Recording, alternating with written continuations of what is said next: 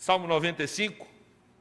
Leremos todo esse salmo de maneira alternada, mesmo assentados, mas com toda reverência à palavra do nosso Deus. Faremos uma leitura alternada do salmo de número 95.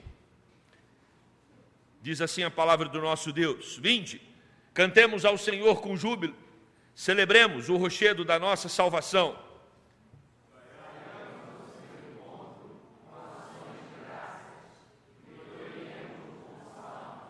Porque o Senhor é o Deus supremo e o grande Rei acima de todos os deuses.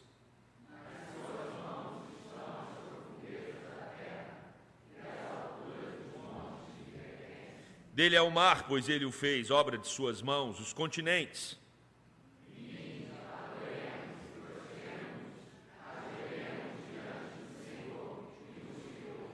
Ele é o nosso Deus, e nós, povo do seu pasto e ovelhas de sua mão. Hoje, se ouvirdes a sua voz.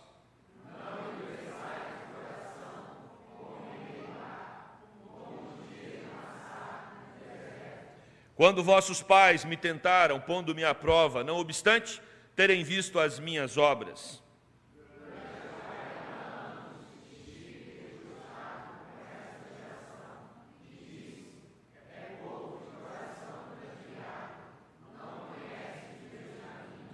Por isso, Jurei na minha ira, não entrarão no meu descanso. Amém. Que Deus abençoe a sua palavra lida. Meus queridos irmãos, nós estamos completando 56 anos. E eu acho que assim como fazemos na nossa vida particular, o momento do aniversário é um tempo de uma reflexão profunda. É um tempo onde nós reavaliamos a nossa vida em algum nível. Alguns aniversários são mais emblemáticos. Por exemplo, quando uma criança faz 10 anos, a primeira década, quando a gente faz 20, talvez de 10 em 10, me lembro quando fiz 40, entrei numa crise terrível. Falei, agora é ladeira abaixo. O que tinha para subir, subiu. É, o que tinha para ascender na vida já foi. Não sei se eu vou viver mais 40, mas logo a crise passou porque a vida continua. E nós, como igreja, também temos que ter um tempo de reflexão. E é difícil, porque quem é a igreja? A igreja é uma instituição, num determinado aspecto, abstrata. É a soma de todos nós. E não só nós que estamos aqui hoje à noite, mas também a soma de quem faz parte do primeiro culto, a soma de quem faz parte do segundo culto, a soma das outras igrejas. Hoje nós tivemos no culto das 11h30, reverendo Roberto, e eu tive a oportunidade de conversar um pouco com ele. Como presidente do Supremo Conselho, ele tem condições de avaliar a igreja nacional. E você tem igrejas no Brasil que estão indo a, a mil por hora. Como, por exemplo, a Igreja Presbiteriana de Manaus, que tem 12 mil membros. Igreja Presbiteriana. Igreja Presbiteriana, é, a oitava de Belo Horizonte, que a, a, já passa de 8 mil membros. Mas também você tem igrejas presbiterianas que estão fechando as portas. Você tem igreja presbiteriana que não tem criança mais, que não tem adolescente, que não tem jovem, está simplesmente no estado de manutenção, esperando os idosos da igreja falecerem para ver o que, que vai fazer depois. E quando nós olhamos, ampliamos ainda mais a leitura da igreja e vamos para países da Europa ou até mesmo para os Estados Unidos, nós percebemos o que vai acontecer. Em breve nós teremos muitas igrejas fechadas. Porque se uma igreja ela perde a sua capacidade de atrair pessoas para o evangelho, crianças, adolescentes, jovens, adultos, e as pessoas simplesmente se envelhecem ali dentro, se torna uma igreja de manutenção, à medida que as pessoas vão morrendo, essa igreja também vai morrendo. Por isso, quando nós completamos os nossos 56 anos, nós temos que nos perguntar o que nós queremos da Gávea daqui para frente. Que tipo de igreja nós queremos? Quem vamos ser no Rio de Janeiro? Quem vamos ser nesse bairro que está dentre os bairros da zona sul do Rio de Janeiro, que faz parte dos bairros mais céticos do país? Onde o evangelho tem uma resistência grande da sociedade aonde as pessoas têm dificuldade de assimilar a mensagem de Jesus, aonde crer na Bíblia é uma coisa ultrapassada e retrógrada. Como vamos, como igreja do Senhor Jesus Cristo, sermos relevantes no tempo em que nós estamos inseridos aqui? Muitos já cumpriram o seu legado. nos 56 anos da Gávea, vários já partiram para a glória, já cumpriram a sua missão aqui. E se você está vivo, com seu coração pulsando, você ainda não terminou a sua missão e nem eu. Deus não me colocou como pastor dessa igreja, junto com outros pastores e com esse conselho, para simplesmente nos tornarmos líderes de manutenção. Temos desafios, e como igreja do Senhor Jesus, nós temos que olhar para esses desafios e ousarmos atender às demandas da nossa geração, para que possamos responder à luz da palavra do Senhor aquilo que inquieta as pessoas do nosso tempo. Isso não é uma missão fácil. Isso exige uma reflexão profunda. Isso exige um envolvimento de cada membro. Isso exige você colocar diante de Deus os seus dons e talentos, para que, somando todos os dons e talentos, nós possamos ser uma igreja eficiente na obra do Senhor, quer seja aqui, no bairro da Gávea, na Zona Sul, na cidade, quer seja no Brasil, quer seja em qualquer lugar do mundo para onde Deus nos enviar. E se nós queremos ser uma igreja relevante para o nosso tempo, nós não podemos perder a vibração. A nossa igreja precisa ser uma igreja pulsante. A nossa igreja precisa ser uma igreja cheia da energia. Energia é uma palavra moderna. Na Bíblia é poder. Descerei, recebereis o quê? Poder. Ao descer sobre vós o Espírito Santo. Nós precisamos ser uma igreja poderosa. E uma igreja poderosa, ela não tem poder em si. Ela recebe o poder que vem do Espírito Santo. O poder não está em mim, o poder não está no conselho, o poder não está na nossa junta diaconal, o poder não está nas mãos dos líderes da igreja, o poder não está nas mãos dos membros, o poder está nas mãos do Espírito Santo de Deus que foi derramado sobre nós. Uma igreja poderosa, uma igreja cheia de energia, uma igreja atenta ao seu tempo, ao seu momento e uma igreja que vibra para responder às questões da sua geração. Por isso que esse salmo é um salmo que nos convida a uma reflexão de como está a minha alma, o meu coração, como membro da Igreja Presbiteriana da Gávea. Esse texto ele começa com um convite. Provavelmente foi escrito aqui, o Salmo 95, para ser utilizado no sábado. Esse salmo não era um salmo usado individualmente, ele era um, assim como muitos outros salmos, usado coletivamente. Era para o templo, era para a igreja, era para o público, era para uma congregação como nós.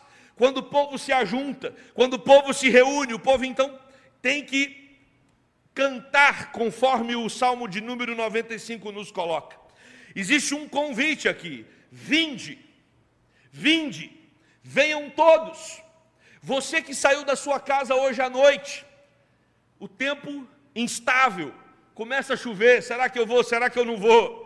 Mas você veio. O convite do Senhor para que você estivesse aqui precisa ser um convite que alegra o seu coração. Geralmente, quem fazia o convite no Antigo Testamento era o sacerdote e o levita. E nós temos aqui algumas expressões no versículo 1 que precisam fazer parte da Gávea, se a Gávea quiser ser relevante para o seu tempo. As expressões que nós temos aqui é: vinde, cantemos. A igreja da Gávea precisa ser uma igreja que canta ao Senhor. Nós não podemos perder a alegria do nosso canto ao Senhor, porque a alegria do nosso canto está diretamente relacionada à noção que nós temos da nossa salvação. Quanto mais nós entendermos de onde fomos tirados, o poder de Jesus Cristo para nos tirar dali, o amor dele derramado por meio do seu sacrifício, mas nós seremos, mais nós seremos uma igreja que vai cantar com toda força e com toda alegria. Cantemos. A igreja da Gávea precisa ser uma igreja que canta, porque o canto, o cântico, a música revela a alma de um povo. Nós estamos aí agora com várias guerras acontecendo no mundo, e é certo, meus irmãos, que alguma coisa que vai marcar esses países que estão em guerra, que marca, é o hino que cada país desse tem. Quando um soldado se prepara para ir para a batalha na Ucrânia, quando um soldado de Israel se prepara para ir para o campo de batalha, certamente eles têm um momento de cantar o hino, porque o hino é alguma coisa coletiva. Eles estão indo para uma missão difícil, delicada, e eles cantam o hino do país, porque o hino dá a ideia da coletividade. Nós vamos em nome do nosso país. E quando a Gávea canta, A Gávea canta porque ela está aqui em nome do reino de Deus. É exatamente essa a ideia. Cantamos coletivamente e o texto diz mais. O texto, o texto diz que não é só um cântico, assim, uma música que é cantarolada. O, o, o versículo vai nos ensinar que é um cântico que se mistura com um grito de alegria. É um cântico vibrante. É um cântico vibrante. Sábado que vem tem um time aí no Rio de Janeiro que vai disputar um campeonato. Não é isso? Libertadores das Américas. Caso esse time ganhe, caso esse time ganhe, tem quem está orando para ganhar e tem quem está orando para não ganhar. Amém para quem?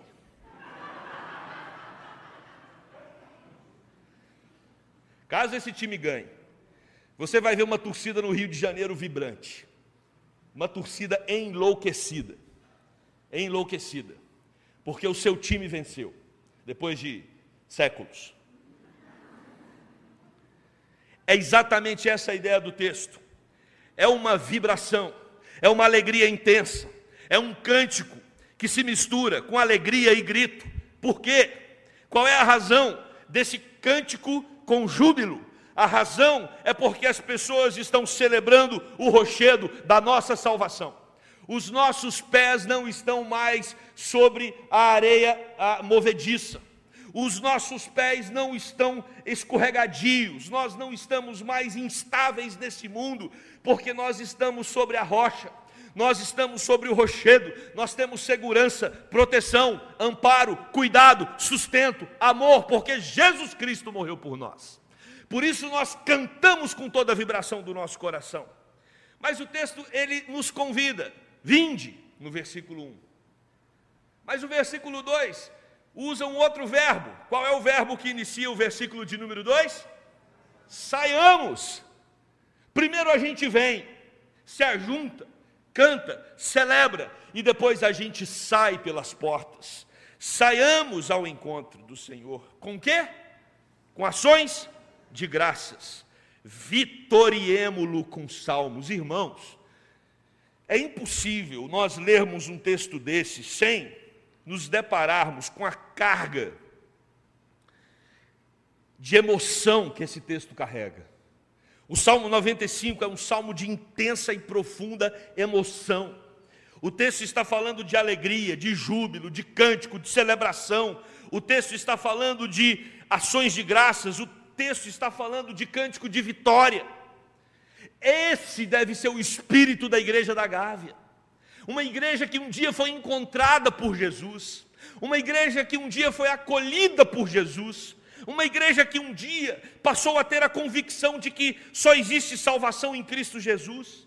Nós somos chamados a vir até Ele, e nós somos chamados também a sair em direção a Ele, para celebrar ações de graças, aprender a contar as bênçãos de Deus. Deus tem feito maravilhas na sua vida, Deus tem feito maravilhas na igreja da Gávea.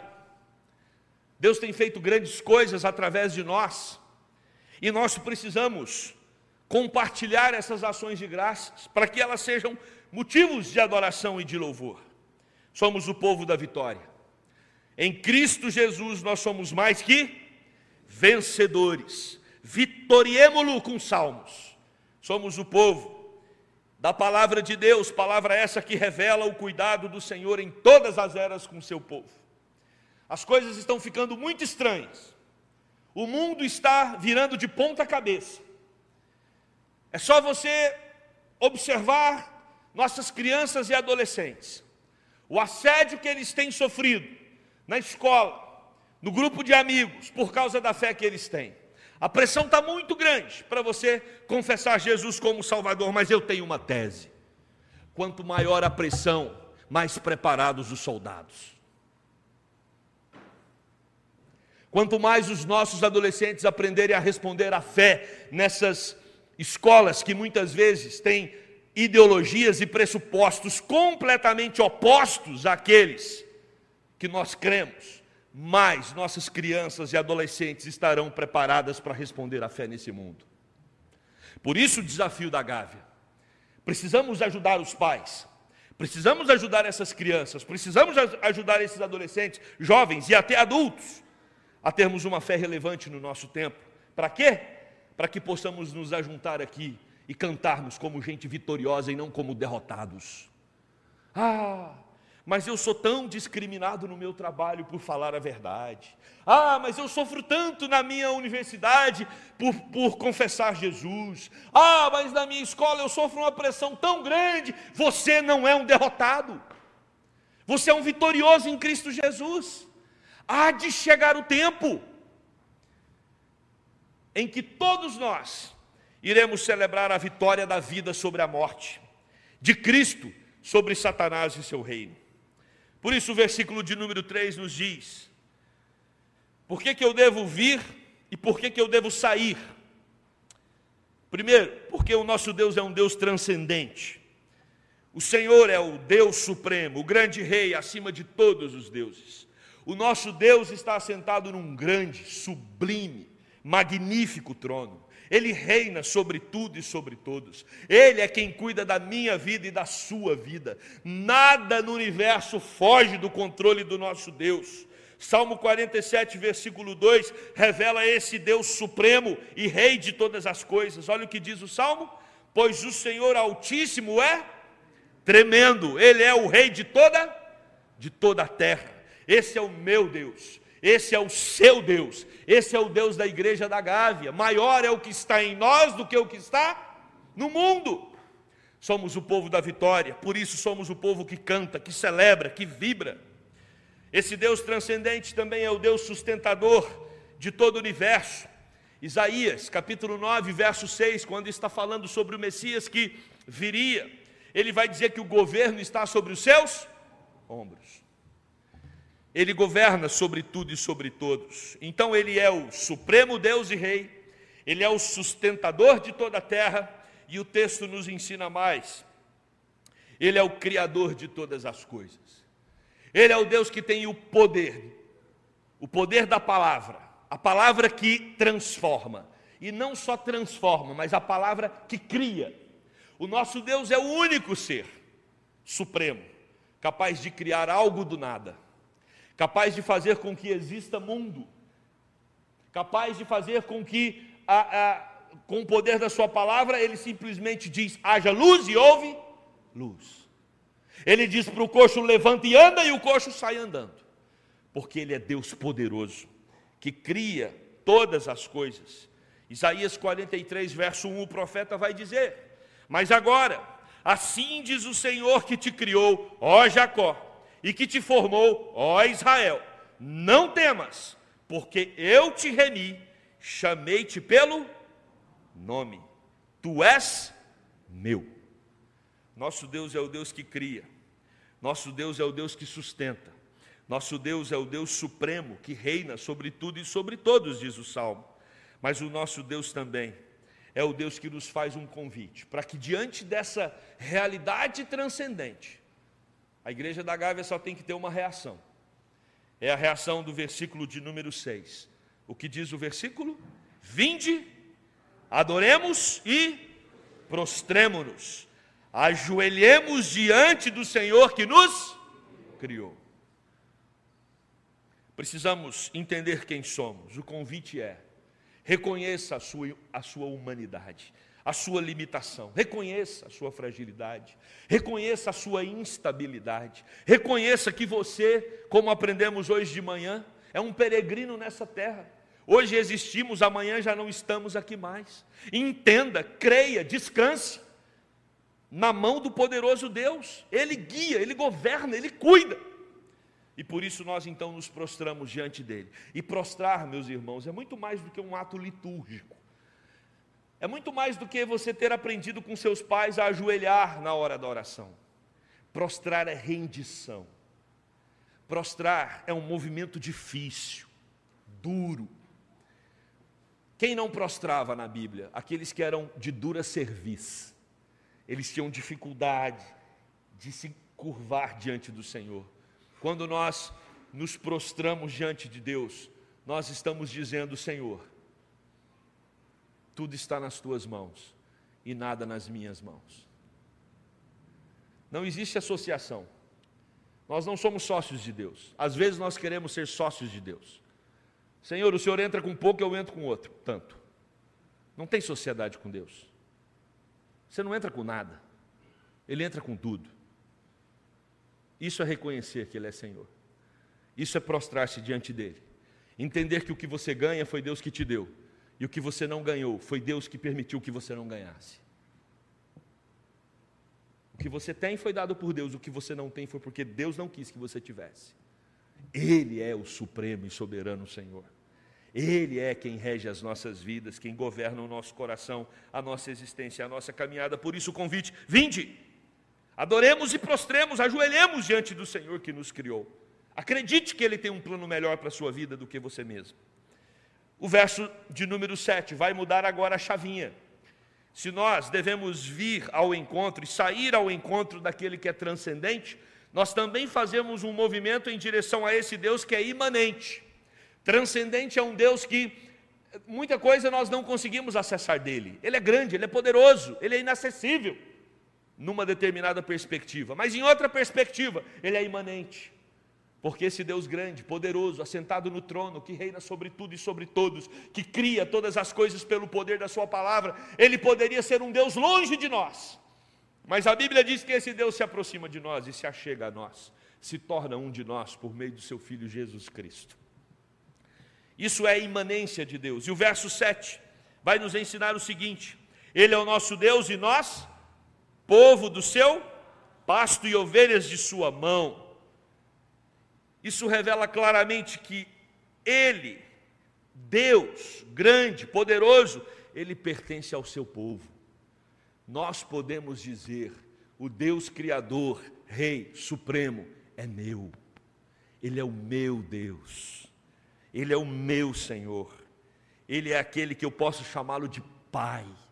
Ele me dá intimidade, Ele permite que eu entre na Sua presença a qualquer hora. Eu sou filho desse Deus nós somos o povo dele, estamos nas mãos dele.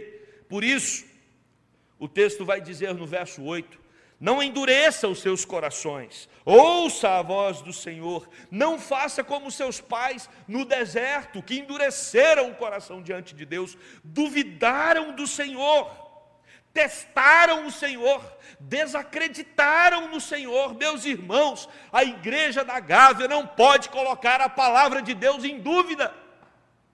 Nós não podemos testar Deus, duvidar de Deus, questionar Deus, como se Ele fosse um Deus que prometesse e não cumprisse.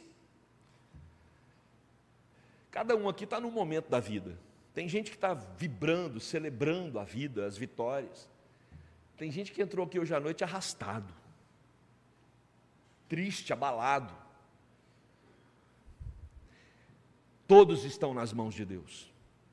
Nenhum de nós, nenhum, ninguém aqui hoje à noite está fora do controle de Deus. Deus está cuidando individualmente de cada um de nós. Aqueles que estão necessitando do cuidado dele, ele vai cuidar. Aqueles que entraram aqui hoje, estão esperando que Deus enxugue as suas lágrimas, Deus vai enxugar. Aqueles que precisam sair daqui renovados pelo poder de Deus, Deus vai renovar. Aqueles que estão aqui hoje à noite vibrando com as maravilhas que Deus tem dado, precisa cantar, expor em ações de graças todas as bênçãos que Deus tem te dado. Enfim, meus irmãos, o que nós não podemos fazer é duvidar de Deus o dia que a igreja presbiteriana da Gávea começar a negociar a palavra de Deus, a duvidar das sagradas escrituras, a colocar aquilo que Deus deixou para se comunicar conosco, que é a Bíblia Sagrada, em dúvida, é o primeiro passo para o final. É o primeiro passo para Deus dar as costas para essa igreja. Por isso, a advertência do Salmo de número 95 é: não façam como os pais de vocês no deserto. Não endureçam os corações como no dia de Massá no deserto, quando vossos pais me tentaram, pondo-me à prova, duvidando de mim, não obstante terem visto as minhas obras. Estamos há 56 anos vendo as obras de Deus aqui na igreja local. Sem falar de tantas coisas que Deus tem revelado a nós, na própria igreja dele espalhada em todo o mundo. Não podemos duvidar do cuidado de Deus. E os versos 10 e 11 terminam nos advertindo. Durante 40 anos eu estive desgostado com esta geração. Imagina, você ter uma igreja que Deus olha para ela e Deus diz: eu, eu, eu, eu estou desgostado. Eu olho para vocês e me dá tristeza. Estou desanimado. Não me dá prazer. Precisamos nos livrar disso, irmãos. Não podemos ser uma igreja que Deus, ao olhar para ela, Deus diga: vocês têm o coração transviado, vocês não conhecem os meus caminhos, por isso vocês não entrarão no meu descanso. Esse risco é iminente, não se engane, não se iluda, não se iluda.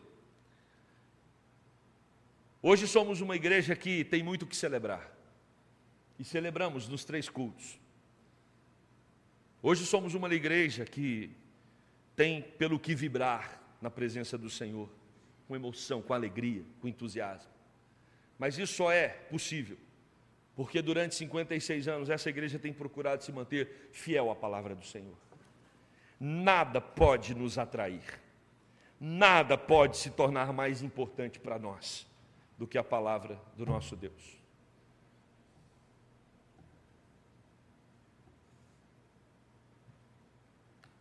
Muita coisa precisa melhorar na igreja da Gávea. Se você é membro, você sabe. A gente precisa trocar esse ar. Estamos trocando. A gente precisa reformar esse templo. Cada cantinho que você olha na igreja tem alguma coisa para consertar. Temos muito o que fazer. Mas nada disso pode ser mais importante do que uma igreja centrada na palavra. Que a parede fique descascada, que o templo continue aquecido. Não importa isso. O importante é que essa igreja continue sendo uma igreja que canta, que celebra, que jubila e que se alegra na presença do Senhor. Jesus Cristo é o centro dessa igreja. Isso não significa que a gente não vai cuidar das outras coisas, mas nada pode ser mais importante não vamos ser igreja do modismo, não vamos mesmo, se Deus permitir. Agora a moda é parede preta. Não é isso? Black Church. O pessoal fala, ah, porque agora a moda é parede preta. Eu falo, a igreja da Gávea tem parede preta desde o século passado. Estão copiando a gente e achando que estão na crista da onda. Nós já estamos querendo sair da parede preta. Não podemos cair nos modismos. Ah, não, a nossa igreja tem uma característica só para jovem. Se tem alguma coisa que encanta a igreja da Gávea, é que você encontra pessoas de todas as idades aqui dentro. Precisamos acolher a todos. Todos. Igreja precisa ter lugar para todos. Porque aqui é a casa do amor.